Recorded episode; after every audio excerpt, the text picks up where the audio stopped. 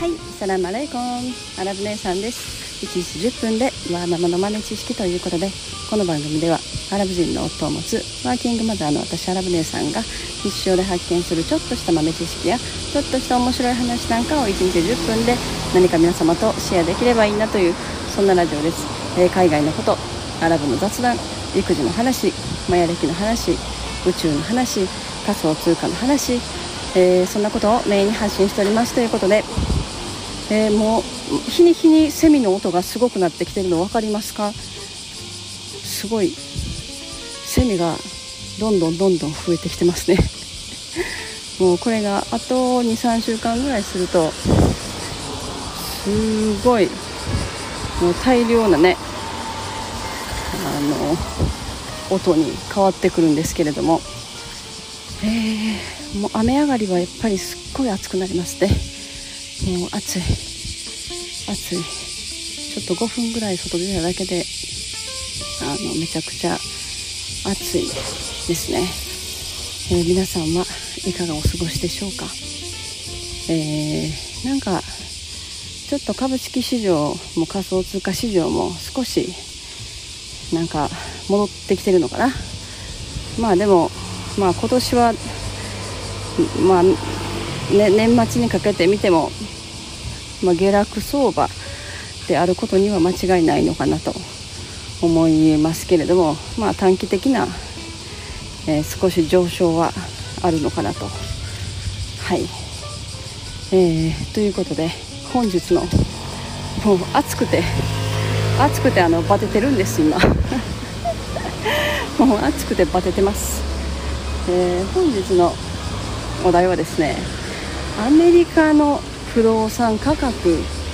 がすごいことになってるっていうそんな話をしたいなと思います、えーもうアメリカの不動産価格がもう本当、えー34年前からものすごい上昇してて、えーもううちのアラブ夫の、えー兄弟たちご両親とかはあのアメリカにね住んでるんですけれども、まあ、皆さんあの持ち家ね持ってるんですけどもうその34年前に聞いてた価格の3倍ぐらいの値段になってますね。もうほとんどの州でそんな感じになってる。いやーすごい。もうだからもうそうなってくるとこれから家を買おうと思ってた人がもう家買えないっていうね感じになっちゃいますよね。そしたらもう賃貸するしかない。でまあ賃貸するにもそれだけ家の値段が高騰してるということはまあ賃貸料も必然的に、えー通常の2倍3倍とかの値段になってるということで考えられないですね。家も借りれない。家も買えない。家も借りれない。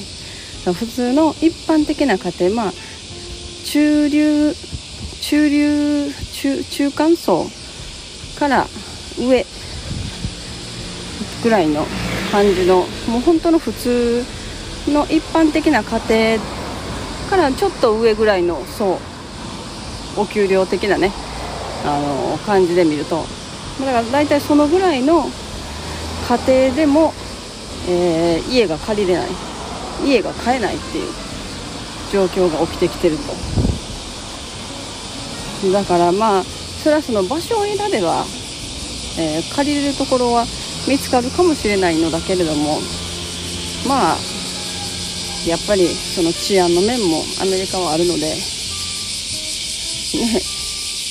値段を下げるともう本当に治安が悪いところしかない。もうちょっと一歩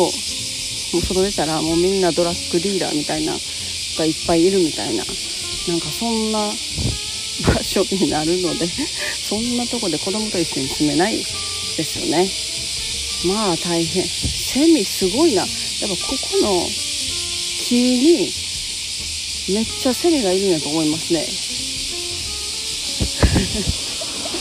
はい。もうだからまあ、そんなにね不動産価格上がってるんだったら、えー今のうちに売るのがいいんじゃないか。と思いますけど今度売ったら売ったで、え税金がかかるんですよね、まあ、日本も同じだと思うんですけど。なので売って、えー、3ヶ月以内だったかな。3ヶ月以内に別の家をまたアメリカ国内で買えば、えー、その税金があれなんですよね。免除される。なのであんまり意味がないっていうことになりますよね。高高く売ってもまた引っ越すのにまだ同じぐらい高い値段払うことになるのでもうそれやったら今住んでるところでいいわってなりますよね。だからまあ税金の面を考えて税金を多く持っていかれてもそれでもまあなんか他の国に引っ越すとかね。なんかそういうのだったら売るのもあるのかなって思いますけど。まあ 同じアメリカ国内に住んでるんだったらねわざわざ打ってまでって思わない人の方が多いかもしれないですね。うん。まあでもアメリカの国内でもなんか田舎の方ちょっとやっぱ田舎の方とか行くと安いイメージがあったんですけどもうなんか最近はあの田舎の方もすごい高くなってきてるみたいでなんかこう都心に住んでた人たちがその自分の、ね、家とかがだいぶ高い値段で売れるっていうことで売ってでちょっと田舎の方に引っ越すっていう、まあ、そういう考えの人がね増えてきてるってことですよね。そしたらちょっと田舎の方とかに住んだらその値段がね高い不動産価格が上がってる市場の状態でも若干ね安い家が買えるっていうことでその分ね高い値段で売った家の分の差額がだいぶ大きいっていう場合もあるのかもしれないけどそそれをやる人が増えてくると今度田舎の方も値段が上がってくるっていう。まあなんか今そんな状況になってるみたいですね。うん。まあでも特に特にやっぱりサンフランシスコニューヨークボストンですね。もうめちゃくちゃ高い。びっくりするぐらい高いですね。もうようそんなとこ住むわって思いますけど。本当に。なんか賃貸でもなんか TikTok とか TikTok でなんかね結構いろんなそのリアルな情報を載せてる人たくさんいて面白いんですよね TikTok でも今現状のニューヨークの本当畳畳1畳畳2畳ぐらいあるかな。2畳ぐらいの部屋の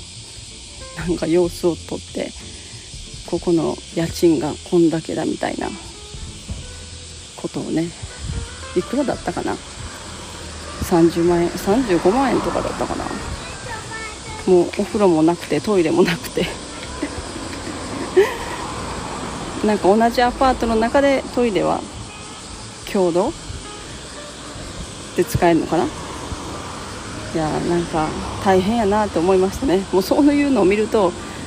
日本は本当まだまだ住みやすい国やなって思います。特に日本の田舎なんか昨日も日本の田舎の話をしてましたけどなんかそう考えるとねむちゃくちゃ安いですよね日本の田舎とか。日本のなんかちょっとした田舎とかっても家賃とかめちゃくちゃ安い。もう多分日本の人口あと10年15年後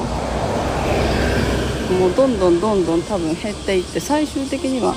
30年後とかになるともう今の人口の半分ぐらいになってるはずなんでもうそうなったらもう家とかもほとんどなんか無料みたいなもんになるんちゃうかなって思ってますね。これはなんか